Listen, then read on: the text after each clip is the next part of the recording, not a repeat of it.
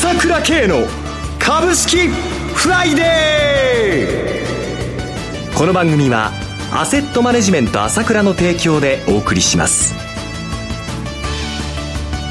皆さんおはようございます朝倉慶の株式フライデー進行役の浜田節子です今日も株式投資をする上で重要となる注目ポイントを取り上げてまいりますパーソナリティは、アセットマネジメント朝倉代表取締役、経済アナリストの朝倉慶さんです。朝倉さん、おはようございます。おはようございます。よろしくお願いいたします。よろしくお願いします。さて、ニューヨーク、昨日は S&P500 も最高値で戻ってまいりました。いいですね。ええー、堅調ですね。なんのかんの言いながら、また新値でしょはい。やっぱり S&P はね、米国株全体のね、えー、姿を示してますからね。はい。これがまた、いち早く新値を取ってきたということは、また再びナスダック、ニューヨークダウも、まあ、追随していくという流れですよね。いい循環物色になってる日本株も追随するでしょうかね。はい。とにかく、この、あ、あの、アメリカのね、米国株の上げ方非常にいいですよね。ええ。ーあのー、ここの前半は、今年の前半っていうか、まあ、最近までね、まあ、引っ張ってきたのは、やっぱり、アップルとかアマゾンとかフェイスブックとかグールとかね、はい、そういったところだったんですけども、えー、アップルなんかはもうここの直近ずいぶん下げてまして、アマゾンなんかも冴えなくて、フェイスブックもやっぱり調整気味なんですね。えー、いわゆるファングと呼ばれた、あその引っ張ってきた銘柄は調整してるんですよ。はい。それにもかかわらず、新値取ってきてるわけでしょ、ええ、これどういうことかというと、ちょうどトランプさんが、その、勝った時にね、その、アメリカもうこの、はい、うん、景気対策はやるし、減税はやるんだってことで、まあ、金融株と、それから国内の小型株が上がったわけ。はい。いわゆるラッセル2000って言って小型株はボンボン上がったんですよ。はい。それがトランプ政権が機能しなくなっちゃったっていうんで、ずっとダメだったんですけども、その分、やっぱりファングと言われる銘柄が良かったわけですよね。引っ張ってまいりましたよね。そしたら今度はこちら側が若干調整気味になったら、えー、またこれラッセル2000がどんどん上がってきてるじゃないですか。これって朝倉さん、回転がうまく効いてるっていうことですね。実にいい回転で理想的な回転なんですね。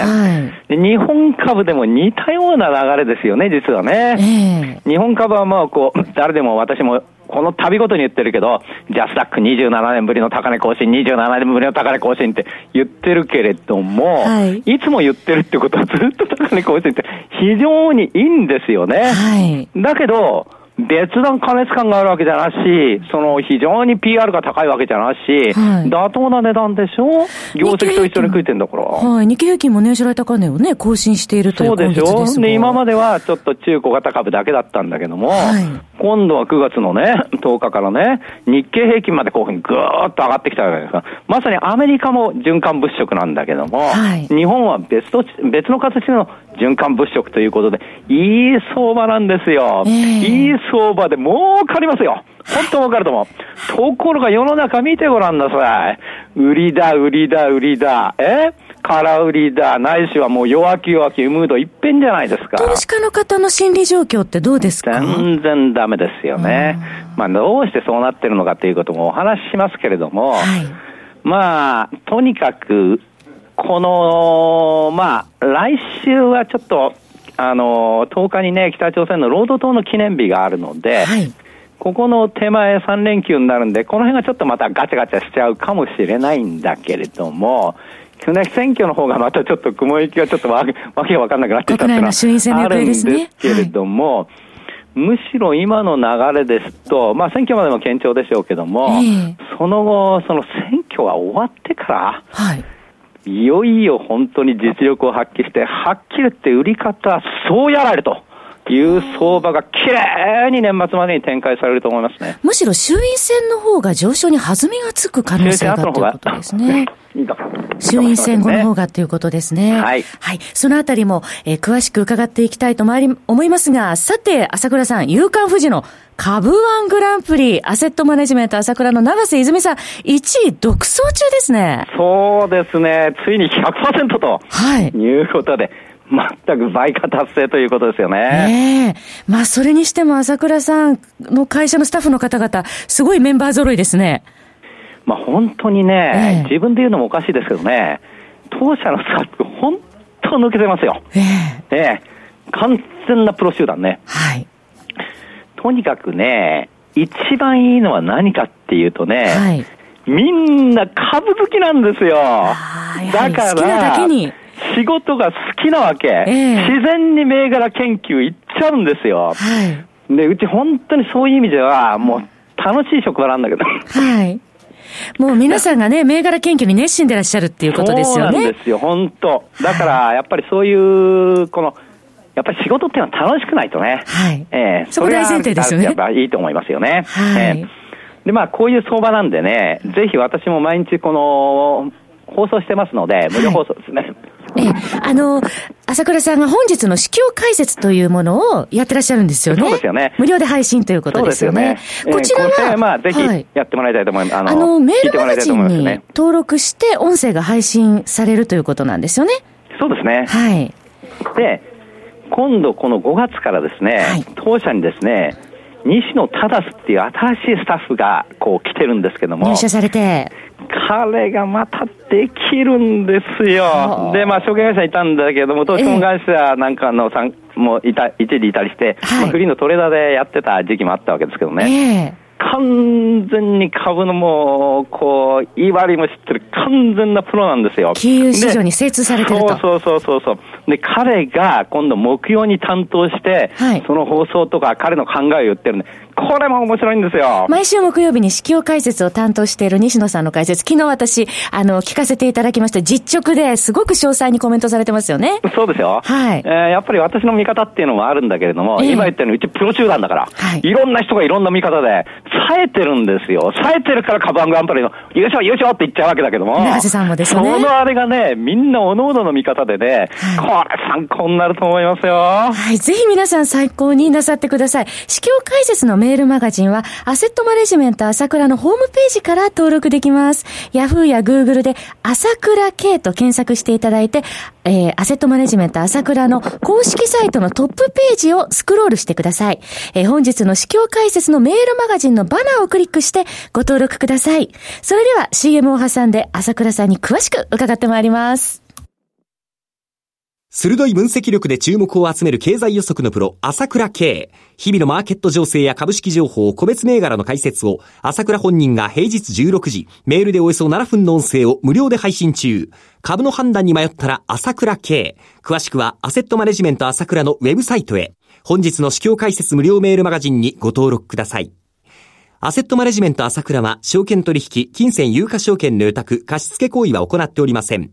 また、情報提供する金融商品のお取引では、相場変動などにより損失を生じる恐れがあります。取引説明書、契約締結前交付書面などを十分にお読みいただき、ご理解の上お取引ください。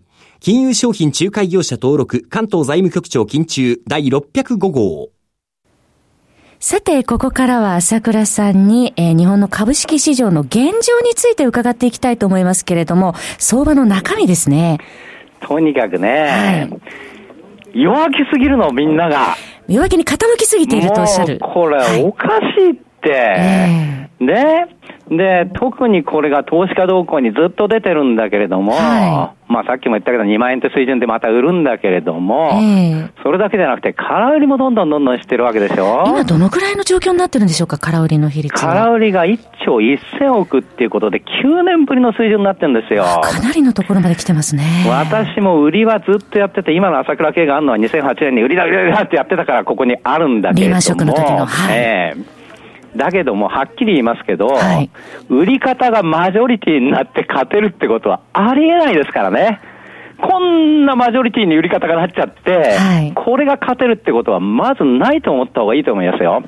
で、とにかくこういう風になっちゃうっていうことはですね、みんなの気持ちがなぜかね、こう弱気に傾く、まあ、それはこの北朝鮮の情勢とかあるからわかるんだけれども、はい、ただその、私が思うにやっぱりその、例えばマスコミの論調とか、えー、それからまあ専門家の意見、そういったものも非常に弱気なものが多いんですよね。はい、その典型の一つを言うとですね、えー、日銀の買い付けに対する見解、はい、日銀が ETF を買ってるので、将来ね、売るかもしれないんで、これが下がる要因で、この、これなんか危ない危ないって言うんだけども、これもおかしいって言ってんのが、で、私いつも言ってんのはですね、昨年の8月から日銀がか6兆円になって、それからトピックス型買うようになって流れが変わったってところをずっと言ってきたわけだけども。3兆円から6兆円ですもんね。そうですよ。はい、で、普通だったら、中央銀行が買ってるところなんかないんだし、6兆円買って、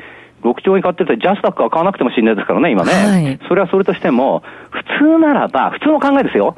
日銀がこれだけ買い続けてるっていうことは、累積効果があるわけだから、はい、暴騰するかもしれないなと。思うのが普通の感覚じゃないですか。はい、普通に買ってんだからそうなるかもしれない。こういう政策は、まあ、将来までずっと持続可能ではないんだけれども、えー、その株を地上でバンバン売るなんてことはありえないわけですよ。はい、えー、だからその累積効果っていうのはずっと出てくるし、ね、それなのにもかかわらず、売ることばっかり考え、将来売ったらどうなる、将来はどうなるって、おかしいじゃないですか、考えることが。えー、それをずっと書いてるわけでしょ、はい、今はこれで、このままこの政策は続いてるわけだから、えー、この累積効果は大きくて、しかも日本の株価は PR14 倍、15倍ってことは安いんだから、アメリカ20倍超えちゃってるわけだから、えー、そういうのを考えたら、非常にこの、見方が、中立的でないんですね。弱気弱気って、弱気弱気って、その方ばっかり書いてそういうふうなことで、みんなが、あ、いい、今日銀が勝ってるってことことすら、弱気な材料にしちゃってるってことで、異様な状態だと思いますよ、私は今のこのマスコミっていうか、その、あの、考え方の基本が。冷静に見ると、もう抜本的な流れの変化が相場に起こっているっていうことですよね。起こってます。さ、あの、10月のね、その、あ、9月の9日から、はい、特に、あ株高が起きてきて、それから円安、円安っていうか、ドル高が起きているということはやはり大きいんですよね。はい、あの、ちょうど1、1ユーロが1.21ドルぐらいまでいったんですけども、その後やっぱり9月9日、8日ってところを契機にどんどんどんどんドル高になってるわけですけども。1.17近辺ですね。そうです、はい、これと一緒にね、やはりこう、円安、株高っていうのは起きてるんですけども、そういう流れがきれいに起きてるんですよね。はい、我々考えなきゃならないのは、これだけ弱気で、これだけ空売りが増えて、こんな不透明材料ばかりあるのに、株価が強いなということで、これは相当強い相場の流れなんだなと、ここを見ないとダメなのよ。はい。感覚で感じなくてはいけないというところですね。すはい。そこをしっかり頭に押さえておきたいと思います。そろそろ番組もお時間が迫ってまいりました。お話は、アセットマネジメント朝倉代表取締役経済アナリストの朝倉圭さんでした。私、朝倉圭が代表を務めます、アセットマネジメント朝倉では、SBI 証券、楽天証券、証券ジャパン、ウェルス並みの口座開設業務を行っています。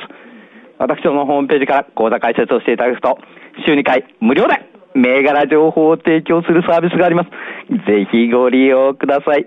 それでは今日は週末金曜日、頑張っていきましょう